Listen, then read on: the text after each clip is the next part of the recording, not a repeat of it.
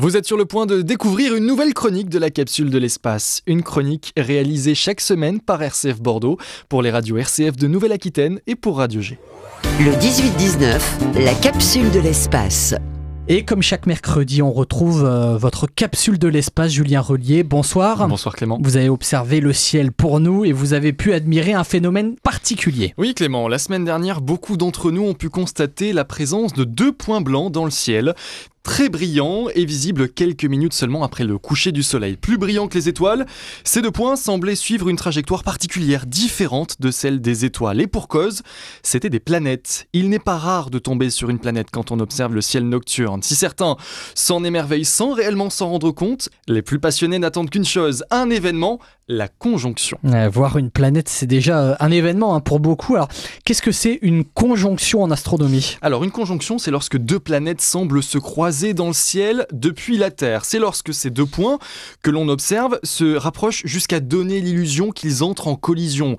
C'est un événement relativement fréquent qui permet aux, plus passionnés d'observer, voire même de photographier deux astres en même temps, et tout ça fait de très beaux clichés, Clément. Ouais, vous avez prononcé le mot collision. Rassurez-moi, Julien, il n'y a pas de réel collision au programme. Non Clément, et j'ose même pas imaginer ce que pourrait euh, donner un tel scénario. Le rapprochement n'est visible que depuis la Terre. C'est la perspective qui nous donne l'impression que les deux astres se rapprochent. En réalité, à l'échelle du système solaire, ils peuvent même être à l'opposé l'un de l'autre. Dans le cas de la conjonction qu'on a pu vivre ensemble la semaine dernière, il s'agissait de Vénus et Jupiter, deux planètes que tout oppose. La première est la seconde planète la plus proche de notre étoile, planète la plus chaude du système solaire. La deuxième est une planète gazeuse, située bien au-delà de l'orbite de Mars, à près de 630 millions de kilomètres de nous. Ces deux planètes orbitent autour du Soleil à des vitesses différentes. Dans le cas de Vénus, la planète met un peu plus de 224 jours terrestres pour faire le tour de notre étoile. Fun fact, Clément,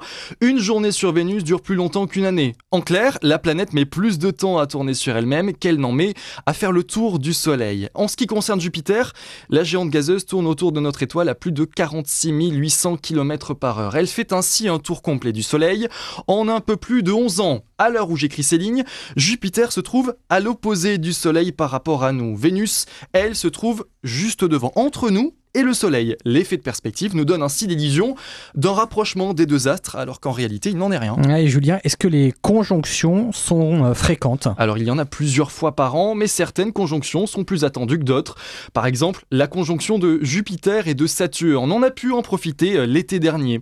Du fait de leur vitesse de révolution autour du Soleil, la dernière fois que ce type de phénomène s'était produit, avant l'an dernier, donc, c'était en 1623, et la prochaine fois, ce ne sera qu'en 2080 en astronomie, Clément, il faut parfois être patient. Merci beaucoup, Julien, pour votre capsule de l'espace qu'on retrouve tous les mercredis sur RCF.